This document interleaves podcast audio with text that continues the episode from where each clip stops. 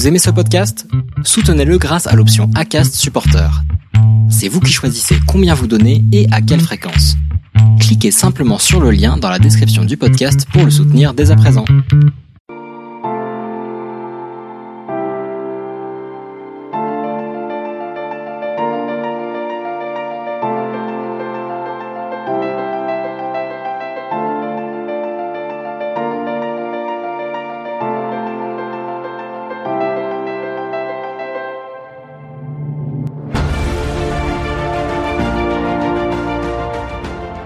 Bonjour, je suis Charles Briet, coach et entrepreneur.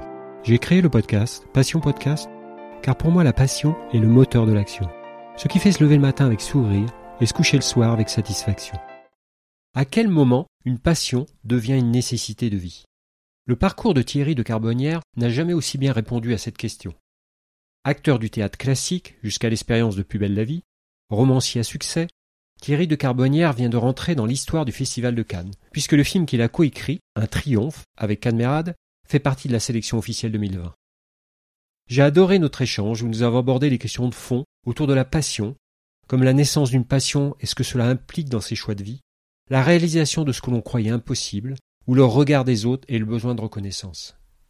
Thierry de Carbonnière a fait de ses failles une force pour avancer, et c'est avec honnêteté et franchise qu'il revient sur toutes les périodes de sa carrière.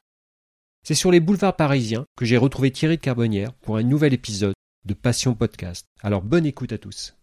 Bon, bah, je suis très heureux de, retrouver Paris déjà, parce que après, euh, ces, quatre mois de confinement et loin de Paris, et loin de la France même, puisque je suis en, en Espagne, comme vous savez, et, ça fait vraiment du, bien de retrouver Paris en tout cas. Et puis, euh, puis de retrouver les interviews en, face à face. Pendant le Covid, on a fait beaucoup d'interviews qui étaient à distance et, et moi, j'aime le face-à-face, j'aime rencontrer les gens, et c'est ça qui, va, qui, est intéressant. Et puis, encore plus, euh, encore plus content de, retrouver euh, Thierry de Carbonnière, qui est, qui acteur, scénariste, romancier. Tu vas nous expliquer euh, tout ce que tu as pu faire, hein, du théâtre à conservatoire, ou alors le conservatoire avant, peut-être, hein, je crois, mais parcours éclectique, et puis que tu vas nous, nous, expliquer et nous raconter. Et puis, comme vous le savez, bah, je vais à la rencontre de tous les gens qui font de leur passion le, sens de leur vie. Bah, on va voir ce qui, ce qui passionne Thierry. Je crois qu'il y a plein de passions dans sa vie. Ça fait sens pour lui. Et... Bah, bonjour Thierry. Euh, bonjour, ou même on peut dire bonjour ou bonsoir, puisque bonsoir, oui, c'est vrai. Alors, est-ce que tu peux nous, nous expliquer en quelques mots euh, d'où tu viens, quelle est ta vie, et nous dis qui tu es en fait hein, Et puis après, on, on ira peut-être sur, sur d'autres questions, mais qui tu es déjà? Bah voilà, moi j'ai. J'ai 62 euh, ans, ce qui est tout à fait étonnant. Ça se voit pas?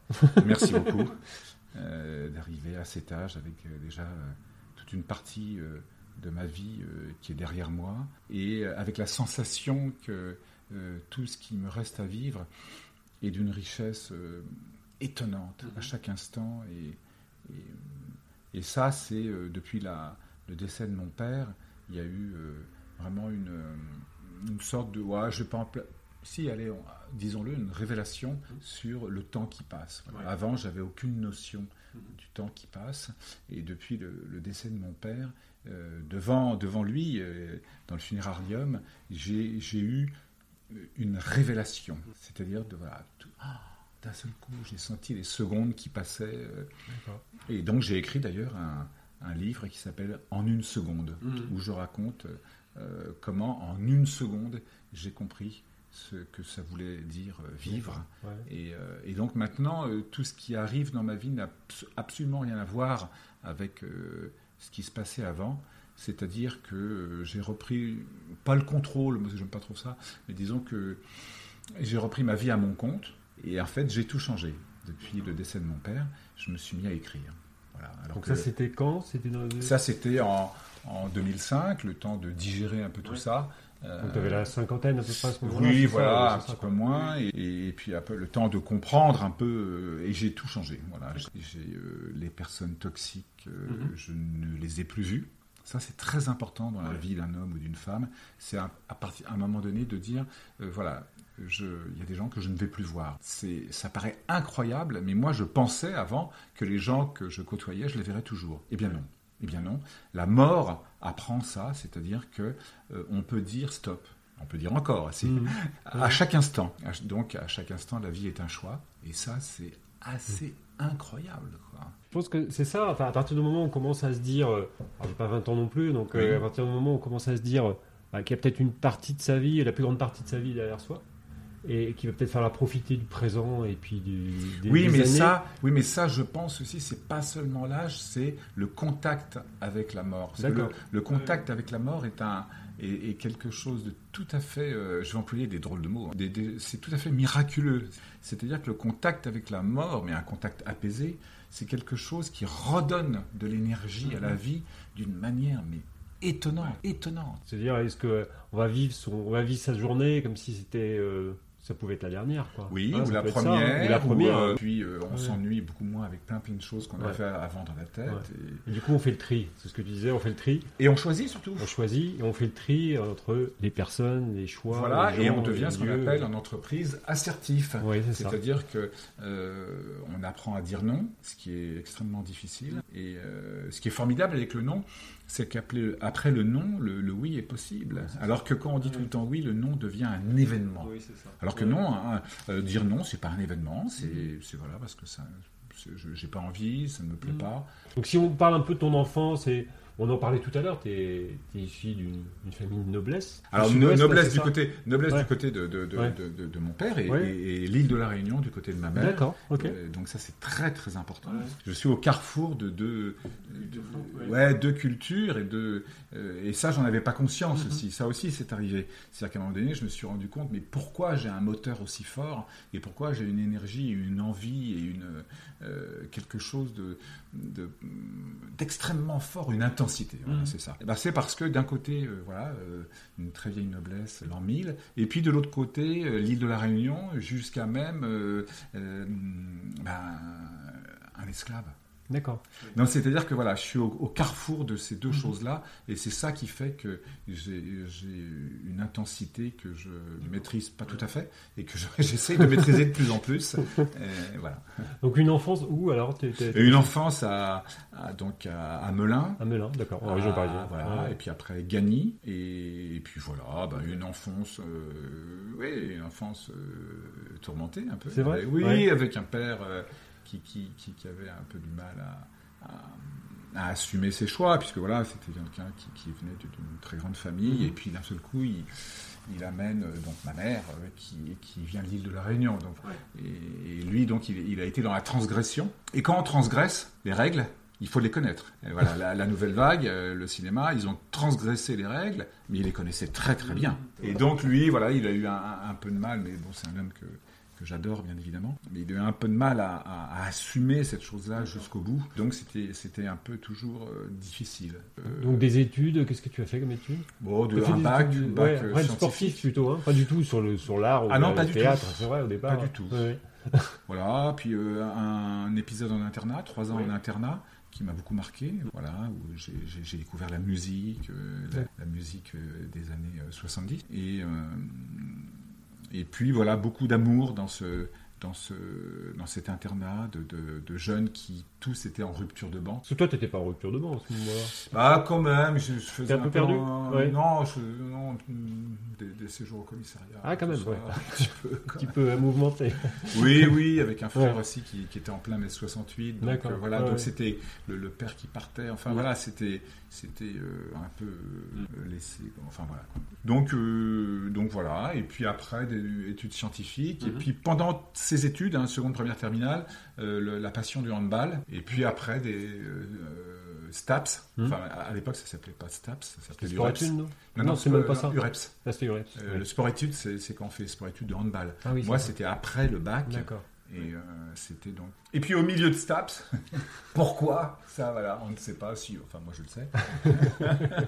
J'ai mis les pieds sur un plateau de théâtre. Et ça a été quoi? C'était une opportunité? C'était un choix? C'était Non, mais ça, euh, je con- sais pas, je sais pas comment ouais. euh, les, les gens qui vont nous écouter là, mais dans, dans la vie, il y a des choses qu'on maîtrise et puis d'autres qu'on maîtrise moins, mais qui en fin de compte sont le, plus important. C'est-à-dire moi, cette envie d'être devant les autres et d'être dans la lumière et de, raconter des histoires et, surtout, moi, il y a quelque chose que j'aime avant tout.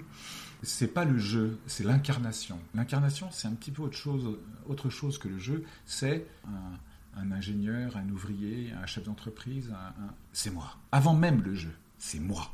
Je change totalement. Je suis quelqu'un d'autre. Mais dans la personnalité de, de l'autre. Oui, mais avec tout ce que je suis moi. C'est ça l'incarnation, c'est à partir de, de, de, soi. Quoi. Et sans le savoir, je savais que j'avais la passion de l'incarnation. Et donc, j'ai pris des, des, cours de théâtre. Est-ce que tu avais ça petit déjà Ou, ou c'est venu vraiment à ce moment-là, plus à l'adolescence? Non, si j'analyse, mais... si j'analyse, j'aimais bien être euh, sous le regard des autres. D'accord. En fait, quand il y avait des, des réunions, bah, euh, j'aimais que j'aimais faire surtout beaucoup rire, mmh. beaucoup. Euh, je suis, suis quelqu'un de très, très, très, ludique et j'aimais que les autres me regardent. Parce que le théâtre, le cinéma, le... même faire des conférences sur l'écriture, euh, il faut accepter d'être regardé. C'est une mise en danger quelque part. Oui, oui, ouais, mais bah, bah, moi non. Fait, moi non, c'est pas une... enfin, au début en tout cas. Oui, oui, au début, non, bien euh, sûr. C est, c est, on, se fait, on se fait mal. Enfin, moi, j'ai vu, hein, quand tu interviens, moi je suis intervenu face à des parterres, au début tu interviens devant 10 personnes, et puis après 50, et puis après 100, et, et là tu te dis, euh, pourquoi j'ai dit oui quoi, Alors ça, quand on rentre en scène et ouais, qu'on va jouer euh, euh, Arnolphe de l'école ouais. des femmes, ou Ruy Blas, ou, là bien sûr, là, dans les premières on se dit, mais qu'est-ce que... Ah, moi j'ai fait des conférences, hein, attention, j'ai pas fait de théâtre, mais, mais, tu te dis, qu'est-ce que j'ai fait là Est-ce que je peux pas partir en courant Voilà, c'est ça. Mais bon, dès, dès qu'on est sur scène, après c'est un sentiment mmh. tellement... Euh, extraordinaire. Mmh. Et donc voilà, j'ai commencé à, à, faire du théâtre. Quand je dis j'ai commencé à faire du théâtre, j'ai commencé à faire du théâtre 24 heures sur 24. Hein. Ouais. Ça tout de suite a été. Ça a été que j'ai. Une, oui, c'est une passion, mis, vraiment voilà, quelque chose de fort. J'ai mis le, sur, une, une, sur une scène de théâtre et le lendemain, le lendemain, hein, je, le lendemain, j'ai téléphoné à, à l'école et j'ai dit c'est terminé. Ah ouais, tu t'es pas posé beaucoup de questions. Non, non, non, non. Ouais. C'est terminé. Club de, de, handball, pareil, c'est tout est terminé. Et j'ai dit à ma mère, je vais être comédien. Elle m'a dit, bah, t'as raison, tu, tu, vois la porte, elle est là, tu t'en vas. C'était ça? C'est vrai? Ça a été ça, ouais. Ça a été mal accepté quand t'es Non, non, non, non, mais, ah non. Je, mais c'était bien. C'était bien. C'est-à-dire, tu, tu veux faire quelque chose qui est impossible à faire, eh bien, prends-toi en charge. Et donc, j'ai trouvé un travail tout de suite. J'ai trouvé un travail, j'étais coursier. Oui, elle t'a et... pas dit, je suis pas d'accord. Elle t'a dit, euh, vas-y, mais, mais, mais assume, quoi. C'est ça? Voilà, si ouais. tu veux faire quelque chose d'impossible, c'est nous, on n'est pas d'accord. Euh, ben voilà, la porte elle est là, et je trouve ça plutôt. Euh, euh, ouais, moi, je trouve ça bien. C'est violent. Mais la vie est violente. Oui. non, mais quand on est la jeune, vie, surtout, surtout la vie en intermittence. Oui, Donc, et ton père Et mon père, il m'a un petit peu aidé. Ah, il t'a un peu aidé quand même. Un petit, un petit peu d'argent tous les mois, l'équivalent de, je sais pas, 300 ou 400 euros. Et donc, donc voilà. Bon, ils étaient là quand même, quoi. Ils étaient là quelque ah bah, part. Bien euh... sûr, non, mais, mais, mais c'était, ouais. voilà, tu veux faire quelque chose euh, d'impossible. Pour eux, c'était impossible. Bah, il n'y avait jamais eu. C'était pas un métier, quoi, en fait. Il y avait, ça non, mais c'était. Bon, il n'y avait jamais eu d'artiste ouais. dans la famille. Le mot artiste. Ils apprendaient pas ce que c'était. Ils apprenaient... ouais, voilà. Et alors, ce qui était étonnant, c'est que ma mère, après, est devenue médecin des théâtres. C'est-à-dire qu'elle allait cinq fois par semaine au théâtre. donc voilà. Oui. ok. Donc euh, là, donc quand tu dis, tu, tu donc as fait du théâtre tous les jours. Donc t'es rentré quoi? T'es rentré au conservatoire Non, ou... là j'étais dans, dans, un cours privé. Cours. Euh, S'il y a des gens qui nous écoutent, qui veulent faire du théâtre, eh bien, ouais. il faut aller. Il y a, je sais pas, il y a 150 cours de théâtre à Paris. Il y a des gens formidables. Et donc euh, moi j'ai été dans un cours de théâtre. Et puis voilà, assez rapidement j'ai joué pièces de fin d'année de ce cours, mais j'ai joué le rôle principal, enfin, nanana, puis voilà, assez rapidement, il y a eu des stages, j'ai joué, et puis je suis rentré au conservatoire. Là, il y a un concours hein, Non, je suis rentré d'abord à la rue Blanche. Voilà, la rue Blanche, avec ouais. un concours très difficile. La rue Blanche, c'est une bonne, très bonne école. Hein. Ouais, c'est une très bonne école. Très bonne ouais, école. Et puis après, alors la rue Blanche, c'est une école assez exceptionnelle, parce que c'est une école où il y a tous les corps de métier. Il y a, il y a, il y a le costume, il y a le mmh. décor, il y a il y a le, la régie, il y a tout. Quoi. Beaucoup d'acteurs, ouais, beaucoup d'acteurs qui sont passés par la rue Blanche. Beaucoup, bien ouais, sûr. Ouais. Et puis après, le Conservatoire national supérieur de dramatique, là, ça a été. Euh... Donc là, c'est un niveau encore supérieur parce que le conservatoire. Oui, c'est ce qu'on dit, mais enfin, moi, je, je sais pas. T'apprends les bases quand même de. de...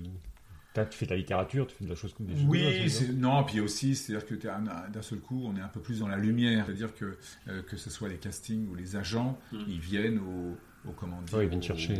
Oui, voilà, c'est ça. Ouais. Puis après le conservatoire. Alors pendant le conservatoire, j'ai tourné un film qui s'appelait Brigade des mœurs avec Max Pécasse.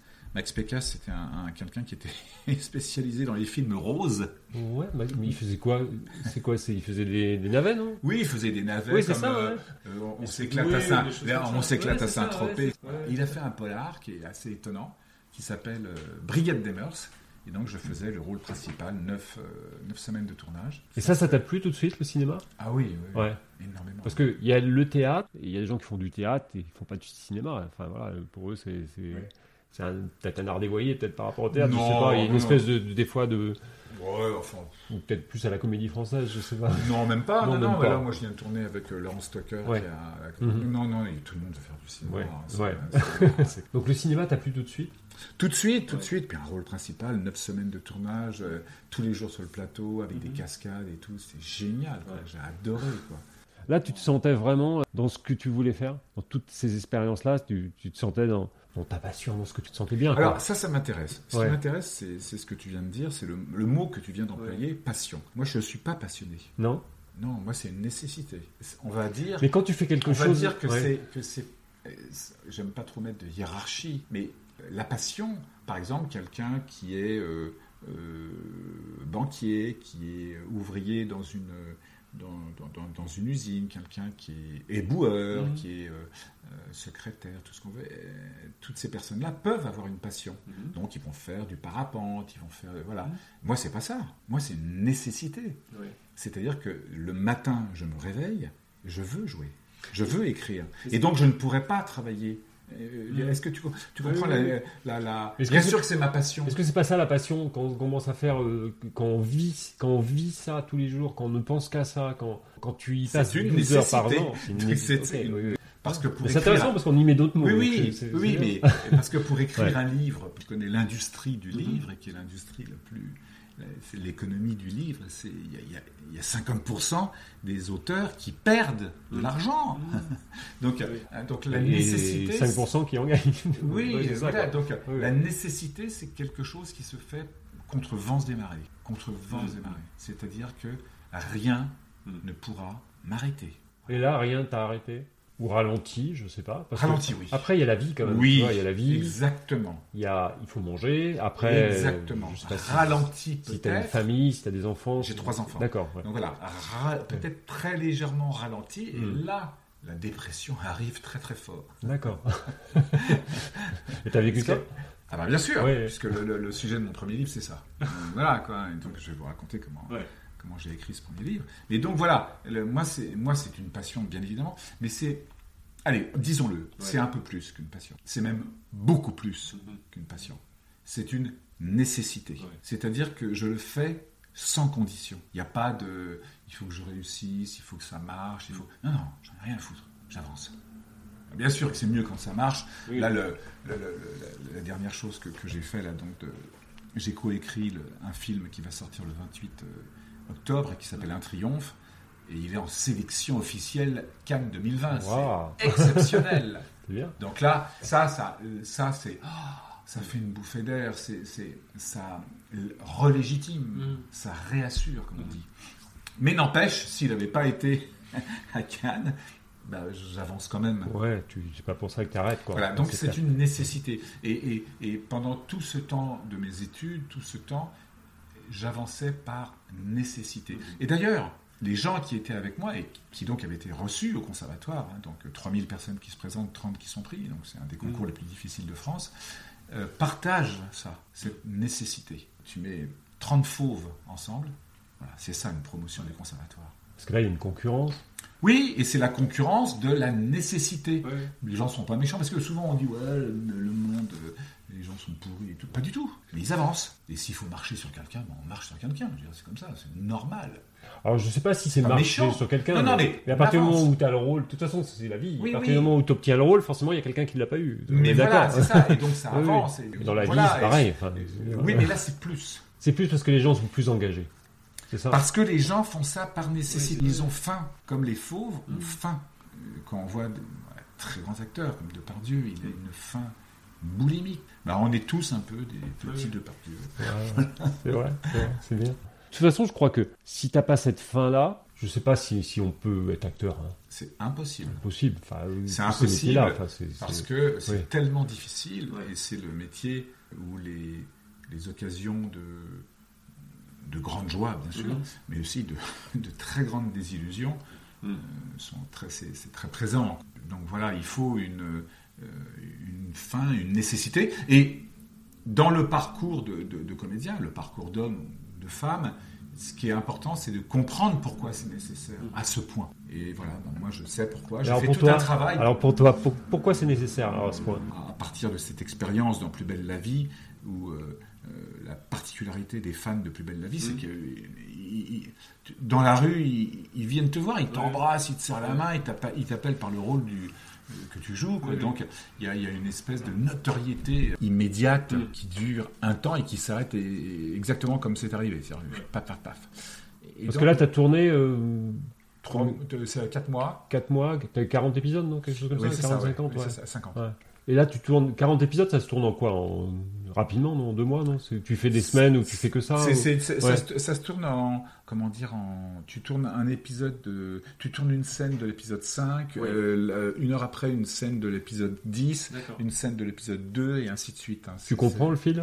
Euh, bah pas tout à fait et donc et donc comme ils, ils Oui. sont ils sont pas bêtes il y a un coach qui te suit tout le temps quand tu es un, un des gros et qui te dit ah non non ça ne le joue pas comme ça parce que les spectateurs ne le savent pas ça. Donc c'est super intéressant à jouer. Moi j'ai adoré adoré. On tourne tellement qu'on est épuisé et donc on n'est plus du tout dans essayer de se regarder Mm. ou essayer de d'aller voir le réalisateur lui demander en lui demandant euh, ça va j'étais bien on déconnecte de ça Ouais, parce t'es que dans de le toute vrai, façon, là. une fois que c'est fini, voilà, une fois que c'est fini, t'as quelqu'un qui te tape sur l'épaule et qui te dit bon, euh, il faut aller sur l'autre plateau parce que t'as une autre. Le Tu premier ressors jour, essoré Ouais, tu- oui, le ouais. premier jour, je suis arrivé, j'étais en train de manger, il y a quelqu'un qui m'a dit là, c'est- il faut que tu viennes là. Ouais.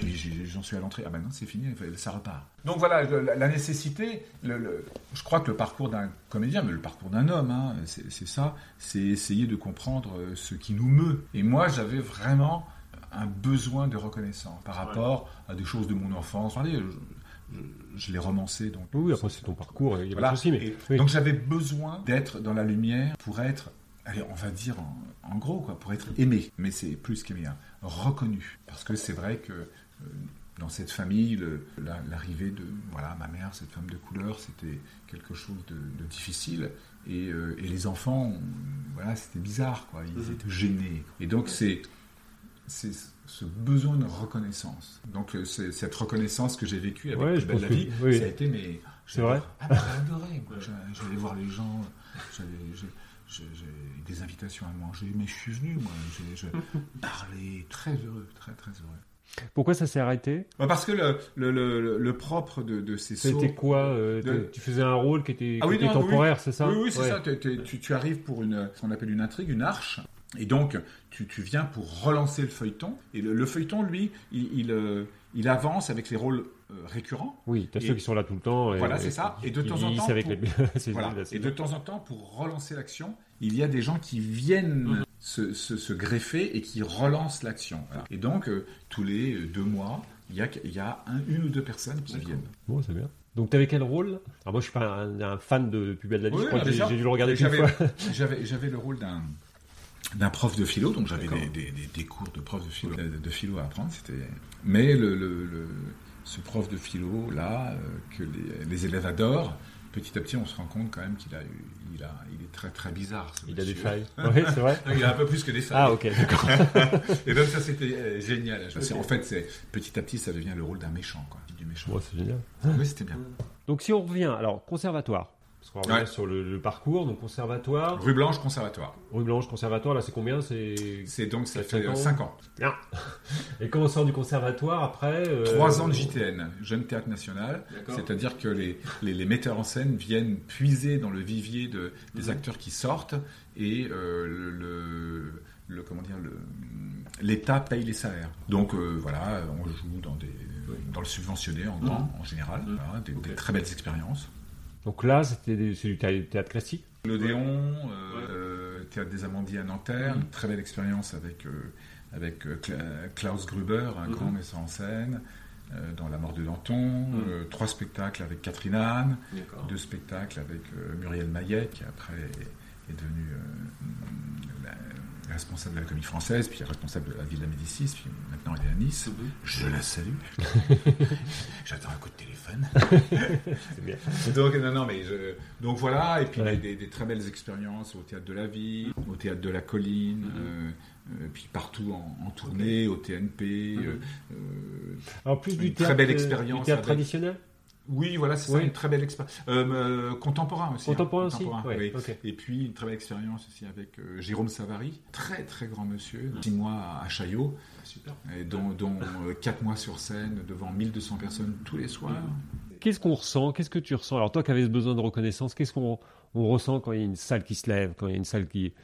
Alors je sais pas si c'était un rôle drôle ou si c'était... euh, voilà, mais quand tu fais réagir les gens en fait, hein, par, par, par, par ton rôle, et, tous les soirs ça doit être différent je suppose, et tous les soirs les applaudissements sont différents, et, et comment ça enrichit en fait? Comment ça t'enrichit? Alors déjà, déjà on, on- on se sent extrêmement vivant, bien sûr. Oui. Puis euh, moi, je suis un passionné de travail, que, euh, le travail bien fait. Il y a un travail à faire. Un auteur, ça c'est très important. Maintenant que je suis auteur, je vois Mhm. que l'auteur c'est très important.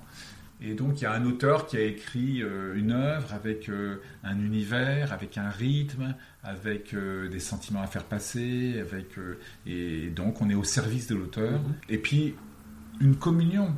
Une communion, c'est pour ça que ça a été difficile le Covid. Le Covid, ça a été difficile parce que que ce soit en, en termes de théâtre, de, de- de- de cinéma, et, et même en tant qu'auteur, moi j'écris euh, parce que euh, je vais me balader et que je regarde les gens, prendre le métro, que je... D'ailleurs j'ai écrit Bref de métro, et là je, je vais publier Bref de métro 2. Moi j'écris parce que je, je regarde les gens. Tu regardes les gens. Et, et ça, c'était un de mes profs du conservatoire qui, qui nous avait dit, mais regardez comment les gens Mhm. vivent, vivent, regardez comment ils bougent, euh, amusez-vous, tiens, par exemple, dans le métro, vous êtes cette personne-là et vous essayez d'être complètement cette personne-là, Mhm. avec cette façon de, de bouger, de regarder et tout. Euh, Je suis, moi, je suis, euh, ouais, je suis passionné par les autres. C'est bien. Et du coup, euh, je pense que c'est c'est une énergie qui doit te- qui doit t'enrichir, quoi. Parce que quand, quand les gens t'applaudissent, c'est une vraie énergie. T'as une salle, c'est une énergie que tu prends. ouais. Ah, c'est merveilleux. Ouais. c'est- Et, quand, et les soirs où c'est plus difficile Parce que tu as dû avoir ça, je Ah, suppose. eh Comment ben, t'as vécu ben, ça tiens, les- bah, les Bien soirs sûr, moi j'ai vécu. Les bides, le bide, t'en as Oh non, pas, des pas quand même. Non, mais- pas des bides, mais ce que j'ai eu, c'est. Après, t'es pas un one-man show, hein, on est Non, non, d'accord. non, non, mais pas des bides. J'ai eu des, des, des, des, des- des salles avec 5 personnes. si- Ouais, c'est un peu un quand même ami. Mais moi, ça me fait pas peur. Je joue pour ces 5 Bien personnes-là. sûr. euh. Bon, j'étais pour le producteur. Mais euh, Après, t'es acteur, t'es acteur. Là, t'es donc euh, t'es pas scénariste, t'es pas metteur en scène, t'es pas euh, donc la pièce, elle peut être mal montée, elle peut être mal mise en scène. Il y a plein de choses qui font que ça Bien peut sûr. ne pas fonctionner, qui n'est même pas lié à ton rôle. Mais bien sûr. Et d'ailleurs, tu dois le sentir des fois, mais je sais pas si on oui, sent. on, oui. bah, si, on sent que la, Oui. la- la mise en scène n'est pas euh, Mm. extraordinaire, qu'il y a des failles. Alors, euh, petit à petit, en la jouant, on essaye de, de- de- Mm. de rattraper un peu les choses. Au bout d'un mois, deux mois. euh, Si t'as 5 personnes, au bout de deux mois, t'as 7 personnes, bah non, mais là, ça s'arrête. Là. ça s'arrête, ouais. Et donc, euh, alors, on en est. euh, donc, Voilà, une trentaine d'années. Oui. Là, un très beau rôle avec Alain Corneau dans, dans, dans, dans un, un film qui s'appelle Le Môme avec Anconina. Donc trois semaines de tournage de rêve. Voilà, euh, Alain Corneau, c'est quelqu'un on suivra au bout du monde. quoi. C'est quelqu'un Ouais. qui vous dit on va aller tourner au pôle Nord. Oui, d'accord. Mhm. Quand? Tout de suite. Mais, mais bien sûr, je rentre chez moi, je prends mes affaires, on y va. quoi. Ça, ça j'adore. Ça, Mhm. Emmanuel, c'est pareil. Emmanuel Courcol, Mhm. avec qui je travaille, il me téléphone, je pars dans la demi-heure et puis c'est parti, quoi. Moi, c'est ça que j'aime. Savary, extraordinaire. Savary, mon rôle, il arrivait dans le troisième, quatrième acte. Je faisais le, capitaine des cadets de Gascogne. C'est un rôle important, mais qui arrive un peu tard. Et donc, je lui disais, mais, mais Jérôme, je m'ennuie. et, et il m'a dit quelque chose que personne ne m'a jamais dit, quoi. Il m'a dit, tu sais ce que tu fais? Tu prends un costume et tu viens quand tu veux sur scène. Ah, C'est démentiel Ouais. de dire ça. ouais, tu fais Et une donc- figuration dans le fond. Enfin, Exactement. ça. Il y avait une costumière qui m'avait filé un truc de vieux avec une barbe, avec une bosse, et je faisais un bossu. Et pendant toute la scène du nez, euh, celui qui jouait le euh, Cyrano, eh ben, il était à côté de moi, il tapait sur ma bosse, il est là. et donc, à la scène du nez, c'était, c'était Francis Huster et moi, quoi. D'accord. Et, et ça il me dit, mais, mais t'as raison, mais vas-y, mon pote. Un metteur en scène qui te dit, mais tu viens quand tu veux sur scène. Mais c'est démentiel. ça. T'as rencontré des metteurs en scène difficiles?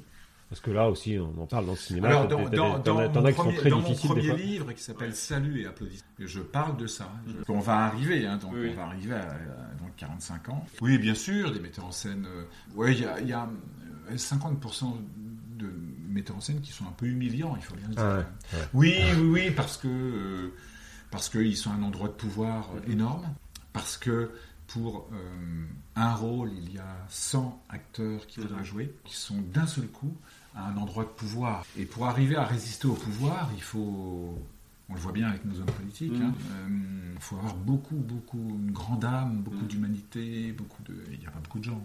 Donc, euh, et comme nous, les acteurs, si on se laisse faire, c'est aussi de notre responsabilité. hein, c'est un couple. hein. Dans un but de pouvoir, il y a un couple. hein. Il y a celui qui fait l'abus de pouvoir, mais il y a Oui, celui qui, Mm. qui, qui le Qu'il l'accepte aussi. qui hein. accepte ou qui dit non, pas moi. Donc oui, bien sûr, j'ai rencontré des gens euh, euh, qui hurlaient des gens euh, euh, qui étaient méprisants, euh, euh, des gens, oui, bien sûr, des gens qui ne savaient pas faire travailler les acteurs, Mhm. donc qui se mettaient en colère. Et t'es arrivé le goût pour, euh, pour la lecture C'est-à-dire que t'es acteur, t'aurais pu rester acteur, enfin, ne faire que ça, dans toute ta carrière. Bien sûr. Tu t'es dit, j'ai envie d'écrire Ça a été quoi le, le, le, le- le- le déclencheur? Toujours pareil, une nécessité. C'est- tout simplement une nécessité. Euh, j'ai toujours lu quand même pas mal, même pas beaucoup, mais si quand même. Mhm. J'étais un sportif qui lisait, on va dire. Voilà. Il y en a. Ça Il y en a. Et, euh, et puis à partir du moment où j'ai, et c'est ça aussi qui m'a plu dans les études de, de théâtrales, c'est que d'un seul coup, euh, on lit énormément. Parce que dans le métier d'acteur, en fin de compte, le métier d'acteur, c'est rencontrer un public, mais c'est rencontrer d'abord un auteur. C'est d'abord rencontrer un auteur. Quand vous rencontrez Molière, mais non, mais Molière, c'est un auteur. C'est quelqu'un qui a écrit. Et il a écrit Non, elle est générale et je hais tous les hommes. Les uns parce qu'ils sont méchants et malfaisants, et les autres pour être méchants complaisants et n'avoir pas pour eux, pour haine vigoureuse. Et voilà, ce- vous vous rendez compte Tu te rends compte Quand tu lis Arnolphe, l'école, l'école des femmes, j'espère jouer ça, je sais pas, vers 70 ans, euh, c'est prodigieux. Quand même. Ruy Blas, là je suis en train de relire Ruy Blas, parce que je suis en train d'écrire un long métrage où. euh, l'acteur est passionné de Ruy Blas, mais se retrouve dans une convention d'entreprise D'accord. à faire des formations sur le stress. Comment lire Ruy Blas, même Don Salustre, la première scène de Don Salustre. Je le dis à- aux gens qui nous écoutent. Lisez cette première scène. Comment dans Ruy Blas, ça commence par quelqu'un qui est, qui est à terre, quoi. Don Salustre est à terre. Et il dit putain, j'ai me venger, quoi. Dès la première scène. C'est merveilleux. Puis après, bon voilà, moi j'adore Jim, Jim Harrison. euh. Donc moi je lisais quand même euh, beaucoup, je me suis mis à, à lire encore plus, bien sûr. Et puis voilà, j'ai jamais eu euh, envie d'écrire, jamais, jamais. hein. Et puis un jour, bah, je vais vous raconter bientôt. Alors bon, j'écrivais quand même un petit journal, avec, mais qui est un journal un peu plaintif. C'était ta psychanalyse perso, auto-personnelle Oui, moi j'en ai fait Un une peu. aussi. Il fallu en faire une aussi. parce que- Ouais. Et donc voilà, trois enfants. tout Ok. ça, Bon, la vie, quoi. Voilà, la vie, le rugby, Ouais. Amener les enfants au rugby, euh, partir euh, euh, jouer les justes de, de Camus avec mon, mon aîné dans la loge. Mhm. Euh, je vais sur scène, je joue, je reviens, il dort. Voilà, au TNP à Villeurbanne, dans l'Odéon. euh, avec, avec euh, mon fils Ouais. qui dort dans la loge, quoi. Et là, je suis revenu tourner. C'est marrant, je suis très ému, tiens, d'un seul coup. C'est bien. Bah oui, tu parles de tes enfants, c'est Je suis normal. revenu tourner à l'Odéon, le film Un triomphe. Je me suis rappelé de, de la loge dans laquelle j'étais avec mon fils qui dormait et qui avait, euh, qui avait six mois. Quoi. Donc, euh, Et du Donc coup, voilà. ils, ils sont, ils sont passionnés de, de théâtre, de cinéma ou... Ah bah, je- il y a mon aîné qui a, qui a eu le Molière de la, la révélation masculine l'année dernière, donc ils sont un peu plus que passionnés. Quoi. C'est carrément une star du, du, du, du- du théâtre Comment il euh, s'appelle privé. Et bah, Valentin de Carbonnier. Valentin de Carbonnière. Il a joué avec Francis Huster dans Ouais, ouais. Trahison, dans euh, oui Trahison, oui c'est ça. Euh, non, non, vous rêvez, enfin je me rappelle plus. Euh, là, à, Héberto, euh, Mhm. non non mais il est De trop dormir- fort. De dormir dans les loges, ils pouvaient pas faire autre Mais chose. il est quoi. trop fort, quoi, mon vrai. fils. Ouais. Ouais. il a fait le conservatoire. Et je l'ai jamais aidé. Jamais. J'ai jamais rien fait. Rien. Rien du tout. Tu veux être comédien Dehors. T'as fait comme tes parents. non, non, non, non, non, c'est pas vrai. Un peu mieux, quand même. Essaye de s'améliorer à chaque génération, non ça. On essaye. et, euh, et donc, tu t'es mis à écrire. Et donc, vous voyez, non, j'ai eu un rendez-vous avec l'écriture. Il y a un rendez-vous, c'est-à-dire que, voilà, je joue, je, je- ça se passe euh, plutôt bien. J'arrive à acheter une maison, je roule pas sur l'or, mais quand même, euh, ça va, j'ai une voiture, j'ai ceci, j'ai cela, euh, trois enfants, donc je sais pas une maison de campagne, tout ça, mais ça va à peu près, quoi, avec des, des trous, voilà. Et puis un jour, voilà, j'ai pas de travail et tout, et puis on me propose de jouer dans Deux si tendres liens, une, pi- une pièce de Lolé Bellon. Lolé Bellon, c'est une comédienne, je l'ai découvert, qui a fait la, la rue Blanche dans les années euh, après-guerre, donc c'est marrant. Et puis, tellement besoin de travailler, je lis pas la pièce. Et pourquoi je lis pas la pièce? Parce que j'ai besoin de travailler, et surtout parce que dans la pièce, il y a Marianne Epin et Annick Blanchetot. Et Marianne Epin, c'est une comédienne extraordinaire qui est décédée il y a deux ans, je crois. Et qui a beaucoup joué avec Bourdet dans le Saperlo et dans, dans des pièces extraordinaires dans la station-service euh, que j'avais vu au théâtre de la ville. Et quand j'avais vu cette comédienne, je me suis dit, ah, je veux jouer avec elle. Et d'un seul coup, on propose de si tendre lien avec deux immenses comédiens, Marianne Epin euh, et Annie Blanchetot, que, que j'adore. On commence la répétition et moi je me rends pas compte, mais dans cette, dans cette pièce, c'est une pièce de femme où il y a, il y a euh, trois rôles d'hommes et je fais les trois rôles d'hommes. En fait, je fais des passages, donc plusieurs passages muets et un passage où je rentre et je dis euh, le taxi est garé un peu plus loin. Oui, juste ça. la figuration. Euh, J'aime pas trop ça. Non, non, parce qu'il y a du jeu. il y a vraiment du jeu. Ah non, non, non, mais il y, a, il y a vraiment du jeu. Oui. Il y a vraiment du jeu et tout. Bon, puis après, avec une scène un petit peu, mais enfin, ce passage, le taxi est garé un peu plus loin, c'était voilà. Et donc, tant qu'on répète, tant qu'on répète, quand on répète, moi je viens, euh, on répète mes scènes, on répète tout l'après-midi, donc je travaille. Et le jour de la première, je me rends compte que je vais passer six mois, non pas à jouer, mais à attendre de jouer. C'est-à-dire que je viendrai à 7h30, parce qu'il faut être là une demi-heure avant, c'est inscrit dans les contrats de tout comédien. Et puis, je monterai dans la scène, je m'habillerai avec un costume, j'attendrai, je rentrerai en scène, je rentrerai en scène, je dirai rien, je reviendrai, je changerai de costume, je rentrerai en scène, je dirai rien, je, je rentrerai en scène, je dirai le taxi est garé un peu, et j'attendrai les saluts et les applaudissements. Bon, voilà, je commence un mois, un mois et demi, et au bout d'un mois et demi, je me rends compte que quand je me regarde dans la glace, mon, mon reflet bouge, et moi je bouge pas. D'accord. Parfois même il me sourit. Ok. T'as pas pris de substance Non, moi je souris pas. Et donc, voilà, j'étais en train de devenir fou.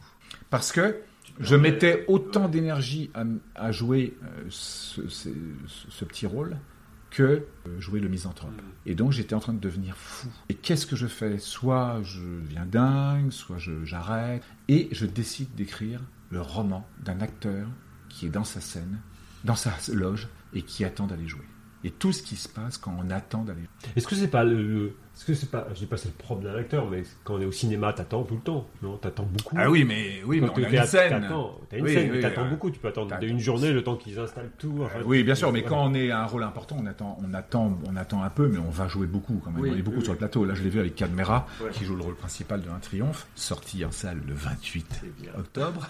Euh, non, mais c'est. Ça a été retardé du coup avec le Covid, non? Je suppose. Ça ah non, pas du tout. Ah non, non, non. Ah non, même ça a été avancé. Bon, nickel. Hein, ça devait être en février, puis avec le, avec la sélection de, Cannes 2020, mhm. c'est avancé. Et donc, je, me mets à écrire, quoi. Je me mets à écrire. Et miracle, miracle de l'écriture. Je ne viens plus au théâtre pour jouer, je viens pour écrire. Et qu'est-ce que j'écris? J'écris le rôle de Victor, je me redonne moi le rôle principal. Je sais pas si tu te rends compte, le renversement, le miracle. En fait, tu as trouvé du sens. Dans, quelque chose qui te donnait plus de sens, tu as trouvé du sens. non, quelque chose qui me tuait. Qui te tuait même, oui, oui, je vais même plus loin que ça. Je m'arrachais les cheveux, je m'arrachais les cheveux ah blancs. je commençais à avoir des, trous dans la. Non, mais. ah oui, oui, non, non, je devenais presque fou. Et en plus, je devenais presque fou qu'il y a plein de copains qui venaient. Des copains qui bossaient pas et qui à la fin me payer un coup en me disant c'est vachement bien ce que tu fais. et, en plus. Pourquoi tu t'es T'as étudié ça un peu? C'est parce que tu n'avais pas le rôle, tu, sentais que tu n'avais pas le rôle qui était à la hauteur de ce que tu, de ce que tu valais ou? C'est-à-dire? Je sais pas, d'avoir un rôle où tu rentres deux fois mais sans rien dire, où, tu dis juste une phrase et que tu te dis je pourrais faire autre chose quoi, que de faire ça. Mais oui, mais personne. Mais, oui, mais le, le métier de comédien, c'est un métier d'être désiré. Si on n'est pas désiré, si personne te téléphone, le métier, le problème, la problématique du comédien, c'est d'être désiré. C'est un métier d'amour. Bah, si personne t'aime. Et t'avais l'impression de ne pas être aimé à ce moment-là? Quand tu, tu, rentres, mais, mais, mais, c'est exactement ça. Et, mais je ne savais pas. Hein, ce que je suis en train de te dire, c'est que en, en, écrivant, j'ai remis la machine en route. J'ai remis la machine en route, voilà. Et quand j'ai présenté ça à Michel Archimbault, il m'a dit mais Thierry, tu, tu viens d'écrire le roman que toute la profession attend. Et j'en ai, vendu 5, et j'en ai vendu 5000. Ouais, c'est bien. Et j'ai eu des papiers et tout dans, dans tous Super. Incroyable. Et donc, le, le, la nécessité d'écrire, la nécessité. Et là aussi, là, j'ai été invité dans des salons, mm. partout. D'un seul coup, la, la, T'as eu une autre reconnaissance, du coup. Oui, non, mais c'est-à-dire que le, flux d'amour, le flux cet aller-retour, qui est un flux d'amour, mm. et c'est remis en marche. Le flux du désir, l'acteur sans désir, il perd. C'est fou l'énergie que tu, as, tu mets pour aller chercher la reconnaissance. Parce que là, tu étais dans une expérience où tu n'en avais pas et tu as trouvé, J'ai trouvé. as trouvé autre chose et qui t'a qui t'a nourri après, qui t'a nourri sur. sur... Et Ouais, c'est pour fou, ça que je bien. parle de C'est nécessité. génial. hein. Ouais. Mais c'est c'est pour ça que je parle de nécessité. Et pourquoi j'ai cette nécessité?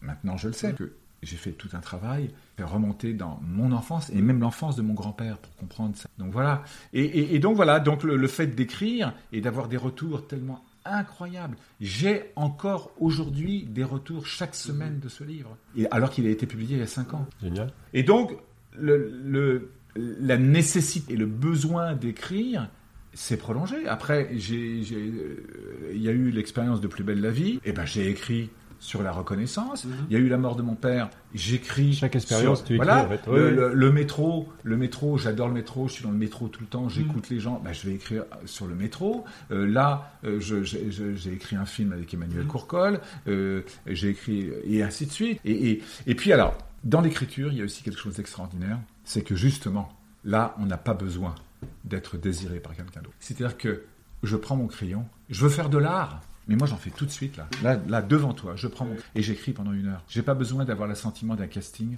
d'un metteur en scène ou d'un producteur. clair. Après, après t'as- il faut que ton, li- ton livre marche, c'est-à-dire qu'il faut qu'il soit publié. Non, non. T'as quand Non, même ça, quand même, t'as cette validation, mais qui est, qui est plus indirecte, c'est ça que tu veux dire? non. La nécessité. Rappelle-toi bien ce que je t'ai dit. Sans condition. J'écris parce que c'est nécessaire. Est-ce qu'il va être publié? Est-ce qu'il va être. J'en ai rien à faire. Bon, moi maintenant, moi je travaille avec deux éditeurs qui me publient, donc je suis, je suis très content, tout va bien. La nécessité. C'est ça que, que je dis. J'ai été donc six ans prof de, de théâtre chez Florent et j'insistais là-dessus. Et je voyais bien le- les mômes, ceux pour qui c'était nécessaire, Ils allaient réussir.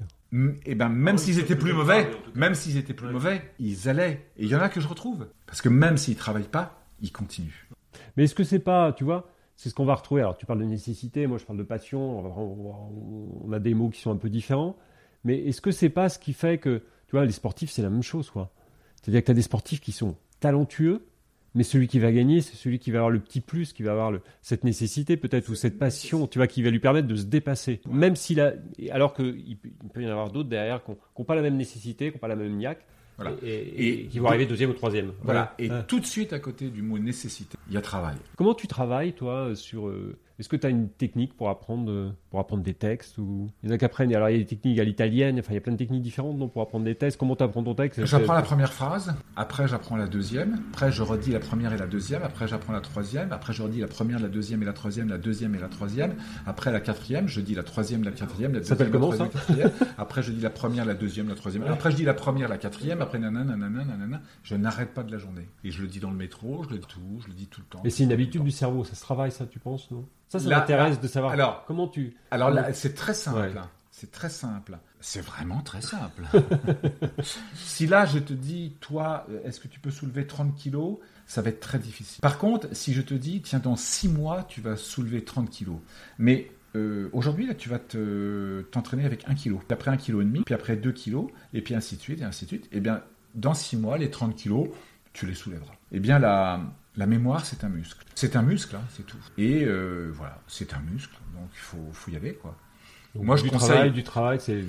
On se répète, on se répète, on se répète. euh, Oui, voilà, ouais. comme ça, après, ça devient automatique et après, on peut commencer à jouer. Quand on n'a pas le, le- euh, on ne peut pas jouer si on, on ne connaît pas euh, le texte d'une manière. euh, Parce qu'il y a des acteurs qui arrivent et ils découvrent le texte. Alors, c'est plus au cinéma quand même, hein, mais ils découvrent le texte une heure avant. Alors, oui. Ça, oui, c'est oui. possible Euh, oui, c'est possible. Au théâtre, non, mais. Non, non, mais- c'est impossible. Euh, oui, c'est possible. Ouais. Alors, c'est aussi peut-être des gens qui ont ce qu'on appelle la, la, la mémoire euh, euh, photo. euh, c'est-à-dire que- Visuel, ouais, ils Euh, sont- oui, voilà. Il y, a, il y a des gens, ils regardent un texte, ils le savent tout de suite. Voilà. Mais, mais moi, ce que j'aime dans le métier d'acteur, ce que j'aime, c'est l'apprentissage. Mm. Moi, j'adore apprendre des textes et le jouer de cette façon. Après, jouer de. Et j'aime jouer devant la caméra et j'aime jouer devant le public. Mais j'aime beaucoup tout ce que je fais dans la rue et, et voir euh, toutes les possibilités. Le... C'est merveilleux. Et ton processus d'écriture, comment tu, comment tu écris? Tu te mets. Euh, tu écris la nuit, tu te mets à- Non, non. Tu Moi, écris le matin, tu, te lèves à j'écris. 5h du matin. J'ai- Non, j'écris partout. J'ai des, des- et, et alors. euh, T'as des petits cahiers, t'as des. Oui, voilà, c'est ça, des, des- ouais. des pages, euh, voilà. Et, et puis, euh, j'écris tous les jours. Oui, t'as quand même une rigueur. C'est-à-dire que- Voilà, par Non, exemple, mais je je dire, ce train- que je veux dire, dans ta- est-ce que est-ce que t'as des, tu te dis, je, je me mets devant ma page blanche le- tous les matins ou tous les après-midi Non. ou, ou c'est c'est tous les jours, mais quand on a envie ou... Non, mais comme j'ai envie tout le temps, donc euh, c'est un peu embêtant. Mais t'as autre chose aussi, non, non. Ah bah bien, non, non, mais je fais ce que j'ai à faire. Mais puis, puis aussi, il y a des. Ce qui se passe aussi en écriture, c'est qu'il y a des, des, des chantiers en cours. Euh, Donc l'écriture, c'est écrire, bien sûr. Mais l'écriture, c'est corriger, c'est restructurer. Par exemple, là, je vais bientôt livrer le, le manuscrit de, de Bref de métro 2. Et donc, euh, je suis en train de tout regarder les en fait c'est les conversations hein, que j'- que j'ai entendues et que je réorganise je, je complète je les finis je fais des chutes un peu plus marrantes des trucs un peu plus. Donc moi quand je prends euh, mon manuscrit de, de Bref de métro je suis euh, toujours en train de regarder. Tiens mais ça c'est un petit peu mieux quand même. Ça c'est euh, je, je reviens toujours sur le 100 fois sur le métier tu reviens quand même. Mais à quel moment tu, tu décides que... Parce que j'ai l'impression que tu es perfectionniste quand même. T'es- tu travailles comme un fou et que tu es super perfectionniste. Mais quand on est hyper perfectionniste, je le vois dans beaucoup de métiers, oui à un moment donné il faut arrêter on n'arrive pas à coucher quoi. eh oui C'est qu'à un moment, tu, tu- exactement tu ça. refais, tu refais, tu refais. Et tu refais, détruis, tu d'ailleurs. refais, et tu, Et tu et- détruis. et tu refais de la merde des fois. Et voilà, oui, bien sûr. Et tu détruis. Ben non, mais il y a, il y, a, il y, a des- il y a des gens qui te disent, bah maintenant, il faut le publier, quoi. Ah, ouais. Donc ça s'arrête. Donc t'as besoin que quelqu'un te dise y a un moment, arrête quoi. voilà. Arrête non, non, mais à un moment donné, c'est Mais bon. tu sais à peu près quoi. Ouais. mais parce que j'ai travaillé un an avec une correctrice qui s'appelle Claude Mindibil. Et Claude Mindibil, c'est la personne qui a coécrit Le Scaphandre et le Papillon. Le Scaphandre et le Papillon, c'est donc Jean-Dominique Bobby qui a eu un accident et qui euh, communiquait avec les- Les l'extérieur. cils, hein, c'est ça, Euh, avec voilà, les yeux, ça, ouais, c'est voilà. ça, oui. Et, et- et- et- et Claude a été à Berck-Plage pendant 6 mois, 8 mois, un an, je ne sais pas. Et elle a recueilli la parole. Et donc, moi, j'ai travaillé un an avec elle. Je venais dans, dans son appartement et j'amenais des choses que j'avais écrites. Et elle m'a appris à comprendre que quand j'écrivais, j'étais euh, extrêmement ouvert et tout arrivait. Et donc, il fallait tout écrire. Mais il y a des choses qui ne, qui ne concernaient pas le livre que j'étais en train d'écrire. Et il fallait comprendre que dans mon écriture, là ça allait, là ça, hop, et là je partais autre part. Et donc il fallait prendre ce truc-là et le mettre autre part. C'est un autre livre. Et donc j'ai appris petit à petit à comprendre chez moi qu'est-ce qui était de l'écriture et qu'est-ce qui n'en était pas Mm. ou concerne, ne concernait pas ce que j'étais en train d'écrire. Donc c'est comme un stage d'écriture. Ouais, c'est ça. Ouais. Et, et, euh, et comme elle est très très très très très perfectionniste. Donc là aujourd'hui, donc il y a eu euh, Plus belle la vie, ça s'est arrêté quand? Plus belle la vie, moi j'ai tourné fait donc quel- 4 mois en Ouais. de- en 2014. D'accord. Donc depuis, il y a eu des films, il y a eu du théâtre. il y a- Tu Depuis- fais moins de théâtre aujourd'hui peut-être? Je fais moins de théâtre parce que, ben, justement, euh, on va revenir à- au décès de mon père, où euh, j'ai j'ai compris que quand j'étais pas désiré, quand j'étais pas, euh, ça fonctionnait pas, quoi. Donc euh, toujours aller à la pêche, essayer de rencontrer les gens, les soirs de première, les soirs de dernière, pour essayer de trouver du travail. Euh, j'étais pas fait pour ça. Ah ouais. Non, je suis pas fait Ouais. pour ça. Je... Mais personne n'est fait pour ça.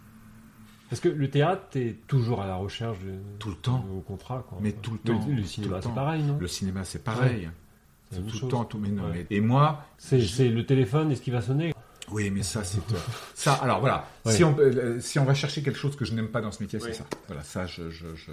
C'est même pas que je n'aime pas, c'est que, en fait, ça me met à un endroit qui va rejoindre la blessure de l'enfance, d'être gênant. Donc, je sais pas bien le faire, quoi. Là, tu te dis, s'il y a un silence pendant un mois, ça y est, plus personne m'aime, plus personne. euh, Je suis oublié, je suis. Un mois, six mois, un an. Six mois. Ah ouais. Non, bah oui, oui, oui, oui, oui, oui, non, non, attention, non, non, non, non. Et comment comment t'expliques ça? C'est des questions de mode, c'est des questions. C'est Tu les le agents qui te pas. placent, qui te. Tu ne le sais. C'est le talent de ton agent c'est- tout. C'est Parce que t'as des acteurs qui tournent tout le temps. Alors, tu, tu as des, ce qu'on appelle des acteurs Après, qui sont il y a bankable. ceux qui sont bankable, ouais. Ils sont Là, on est bankable. D'accord. Et donc là, on est des- dans une industrie. On est dans une industrie, c'est-à-dire, euh, voilà, on met de l'argent sur ce Mm. monsieur, ce monsieur rapporte tant d'argent. Si une fois, deux fois, trois fois, euh, les gens perdent de l'argent, euh, bon là, et ce- cette personne doit avoir des des- des- un- Puis il y a des modes aussi. Et, et la mode, t'es à la mode, puis d'un seul coup, t'es plus à la mode. hein. Tu sais pas pourquoi. Moi, je sais très bien pourquoi les choses se sont arrêtées. C'est moi qui ai décidé. C'est moi qui ai décidé que je n'étais pas fait pour euh, aller à des premières et aller à, à des dernières, essayer de trouver du travail. Je suis pas fait pour ça. Mais personne pas- ne les fait. Est-ce que c'est pas le travail d'un agent? Oh, les agents, ils font ce qu'ils peuvent. Hein. Ouais. Euh, c'est- Les gens, ils sont là, euh, ils font ce qu'ils peuvent. Il y en a très très peu. hein. Euh, Non, c'est encore un drôle de Ah oui, drôle oui. de métier. Non, mais il y a des gens formidables, hein, mais bon, Ouais. c'est un drôle de. Donc du coup, tu fais plus de théâtre, tu fais plus de, de cinéma tu- moi, mm, si, là, je, Oui. viens, je viens de tourner dans le, le Oui, prochain film d'Alex Lutz qui s'appelle Cinquième set. J'ai tourné un tout, Mhm. mais j'ai été pris par le, le scénario euh, Un triomphe, euh, deux ans de travail avec Emmanuel. Euh, j'ai été pris par quatre livres. Euh, donc voilà, quoi. Donc j'ai, été très pris. Ouais. Et d'un seul coup, j'avais plus justement Ouais. la nécessité d'aller euh, à la pêche au boulot. Est-ce que quand tu... Alors je sais qu'en France, on aime bien mettre les gens dans des cases, et, et quand tu es acteur, tu dois être acteur, mais si tu commences à écrire, à, faire, à être scénariste, Ah, Il y a, a peut-être chose, ça aussi, oui. est-ce que ça ferme pas des portes euh, Si, si, si, bien ouais. sûr, bien sûr. On va les laisser, cela. Et ta vie d'aujourd'hui, alors c'est quoi? C'est c'est faire des scénarios de films Alors ma vie d'aujourd'hui. Alors les romans, je pense, Voilà, l'écriture toujours, enfin Donc là, ce matin, c'est clair. mettre la dernière pendant euh, un- encore une semaine là, c'est euh, finir euh, Bref de métro 2 et euh, écrire le préambule parce que j'ai j'ai écrit un préambule où je où je raconte comment depuis la, la sortie de Bref de métro 1, il s'est passé des trucs incroyables là, quand même, les gilets jaunes, les, les, les grèves, et puis après le, le summum, le confinement, plus Mhm. personne dans le métro quand même. Oui, oui, c'est clair. T'avais du mal à trouver des ressources pour écrire. Ah oui. Donc voilà, je suis en train d'écrire ça. J'écris une pièce de théâtre, un, un père et son fils. Voilà, et je vais essayer de la jouer avec mon fils, pourquoi pas, puisque c'est quand même un très grand acteur. Ça va être top ça. Donc voilà, hein, donc ça j'ai presque fini. Je suis en train de mettre la. Euh, Je pense que dans 4 mois ça sera fini. Et puis je prépare la sortie de, de Un Triomphe pour être prêt pour euh, si des producteurs disent oh non c'est intéressant votre travail. Est-ce que vous avez quelque chose? Donc j'ai écrit un court Donc ça, ce film, il est écrit, c'est un court métrage? Un Alors, triomphe, c'est un film. Un Triomphe c'est un film Oui. qui a été écrit, tourné. Il est tourné. Il est tourné et il est en sélection. D'accord. Voilà, et il Donc, sort le 28. Donc celui-là, il, il sort en salle. Il sort en salle, Ouais. hein, distribution Mm. Memento MK2. C'est la première fois pour toi? Ah bah oui, c'est la première fois. Premier, premier scénario, sélection Cannes. euh, Non mais c'est. Et tu te dis, tu te dis ce jour-là, est-ce que Bon, j'ai pleuré. hein, voilà. Oui, euh, Thierry Frémaux qui fait sa, sa, sa conférence de presse. euh, Puis donc voilà, et donc on a cinq comédies qui sont euh, euh, sélectionnées. Mm. Le, le- le film des frères Podalides. Et puis un triomphe. un film. Bah, voilà, tu t'y attendais pas vraiment? Bon, là, c'est tellement énorme, c'est énorme. que- Parce que attention, hein, euh, Cannes, ça veut dire que derrière, vous avez, euh, on est en sélection aussi à Angoulême. T'as le logo Cannes Sélection. T'as- donc voilà, déjà, mais eux, puis t'as, t'as, t'as Venise qui la re- lumière, hein. Voilà, Ouais. t'as Berlin qui regarde. Ouais, t'as Berlin derrière. tout ça ouais. qui regarde. Ça veut dire aussi que, quand, quand je vais voir un producteur, euh, je peux dire quand même. Oui, voilà, oui, pour le prochain. Tu... Non, déjà l'attention, l'attention, l'attention, être lu.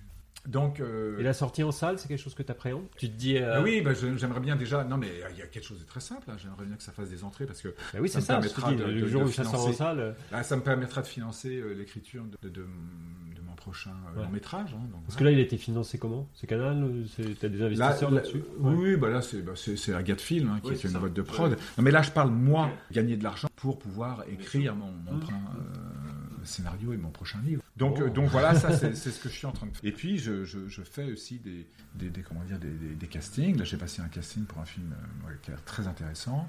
Et puis euh, j'ai envie de jouer moi. Le casting, un- c'est dur, hein, non? Tu y arrives toujours? Non c'est très dur. Mais, mais euh, les choses qui sont dures Parce dans qu'il la y a vie. tellement de choses qui sont. Parce que tu peux être le meilleur, mais, mais un casting, c'est. Tu peux être bon, mais c'est même pas le problème. Il faut que tu rentres dans le, le, le- le- ce que souhaite le, Bien sûr. le- Moi j'ai scénariste. Et... Mais moi, j'ai participé au casting Ouais. de Un Triomphe. J'ai vu les comédiens arriver à être morts de trop. Je les ai vus. Ah, je les ai vus. Et je me suis dit, bah, bientôt, moi, je vais retourner en casting. Comment est-ce que je peux faire pour que la trouille ne se mette pas en travers de moi et le réalisateur? Parce que ça, on, voit des mecs, ils arrivent, ils sont morts de trouille. On peut pas les voir. Ce qui est dur dans la vie, les obstacles qu'il y a dans la vie, ils sont là pour te faire grandir. Donc si on en reste à le casting, c'est dur, j'y arrive pas, il faut faire un autre métier. Donc moi, le casting, c'est dur, toujours été dur. Bah, j'essaye de travailler dessus et j'essaye d'être le plus décontracté possible, le plus détendu possible. Donc il faut trouver des, des moyens. Parce que là, c'est la gestion de la frustration, c'est la gestion de. Parce que c'est pas un échec. Mais bien sûr, parce que de toute façon, vision que t'as, mais mais bien c'est- sûr. c'est pas un échec. De toute façon, tu rentres pas dans le truc du moment. Mais Enfin, bien voilà, sûr, quand on rentre, moi Ouais. je l'ai vu, on est là avec Emmanuel, et puis il y a des, des jeunes qui arrivent pour euh, les rôles des, des- des personnages qui entourent Cad, et, et on voit bien dès que le mec y rentre, dès qu'il rentre, Tu sais déjà. bah tu sais déjà dans quel camp il est. C'est-à-dire dans le camp c'est possible. Mais non, bien sûr que non, c'est pas possible. Et je me rappelle une fois, j'avais passé. Il y a une passé- présélection avant déjà? Il y a une présélection, Déjà. mais quand le mec rentre euh, ou la nana rentre, il y a, il y a des choses euh, qui, qui passent et on sait que la caméra va passer. Va... La caméra, elle capte ça. Je me rappelle d'une fois, j'étais jeune et j'avais passé une audition pour Michel Roux. Michel Roux, c'était le mec qui faisait les. C'était un grand, grand acteur de, de Ouais, je théâtre. me souviens, et Michel Roux, il faisait tous les, tous les théâtres, le, le- la- les Théâtre théâtres à la soir, télévision, mais le bien théâtre ce soir, les théâtres de boulevard. Je me Bon, souviens, bon, voilà, il était je drôle, rentre. il était Il drôle. était génial, Et génial, avec, Michel. euh, avec euh, Maillan et Mais bien sûr, mais c'est exactement Ouais. ça. Et donc je rentre, il était dans la salle, je rentre et il fait Oh là là, mais c'est pas ça du tout, mais c'est pas ça du tout. Merci d'être venu. Au revoir, au revoir. Bon voilà, c'était bien. C'était bien, tu vois, c'était bien, voilà. Et donc, euh, bah voilà, mon, mon, mon actualité, c'est ça, c'est beaucoup d'écriture, Ouais. beaucoup d'écriture, beaucoup Oui, bah, que de film, l'écriture. Ce film, ce film, l'écriture et ce film là. ça, le film qui va sortir, se préparer à la sortie en ayant euh, des projets. Donc j'ai deux projets. J'ai un, un court métrage qui me tient énormément à cœur, qui s'appelle Le Père Noël, et puis un, un court un long métrage que j'ai écrit avec Emmanuel, que je suis en train d'adapter à, à ma sauce, s'appelle Le plus beau métier du monde. Et donc euh, je suis prêt à y aller, quoi. Voilà. Génial. Génial. Bah, je te remercie. Bah, Je te merci remercie beaucoup à pour, toi et merci pour. euh, Ouais, pour ce beau Euh, parcours. Enfin, on a échangé plein de choses là sur, euh, sur la nécessité, sur la passion, je trouve. Merci. Sur, euh, sur se dire, voilà, que- comment on fait, euh, comment, comment on fait face à ça, comment on se dépasse, comment on- on a peur. Bah oui, la peur, c'est normal. Et Mais bien il sûr. faut la dépasser. C'est là qu'on va grandir, quoi. C'est- exactement ça. Mais, mais la Peu importe peur, ce qu'on fait. Hein. Mais la peur, c'est que euh, c'est très beau la peur. Avoir des très grandes peurs, c'est très beau parce que ça veut dire qu'on a des, des envies qui sont aussi grandes, mais on, on pense qu'on va pas réussir. Donc quand vous avez des grandes peurs, ça veut dire que derrière il y a un trésor absolu. J'ai vu, j'ai vu des jeunes acteurs avoir une peur incroyable quand j'étais au conservatoire, et je dirais pas non, mais qui maintenant sont des très grands acteurs parce qu'ils ont vaincu, ou ils ont compris d'où venait leur. Puisque ce qui était intéressant au- aussi, c'est en fait tes failles, et tes failles d'enfance, t'en as fait une force. T'aurais pu rester sur tes failles d'enfance et être euh, complètement, euh, avoir une vie euh, complètement sclérosée ou, ou Oui, oui, difficile ou avec plein, de- plein de croyances limitantes. Oui. Et en fait, toi, t'en as fait une force pour te dépasser. C'est ça qui est génial, quoi. Merci. Ouais, Ouais, je trouve. Ben, je, Ouais, je je trouve prends ce que tu Ouais. me dis parce que c'est, ça résume euh, tout mon travail et euh, on n'est qu'au début. Bien sûr. J'aime bien- non, mais c'est vrai, j'aime bien cette phrase. On n'est qu'au début. Bon, merci à toi, Thierry, en tout cas. Merci Et beaucoup puis, à toi. c'était un, un bel échange et puis euh, bah, j'espère que ça, ça va inspirer plein de gens.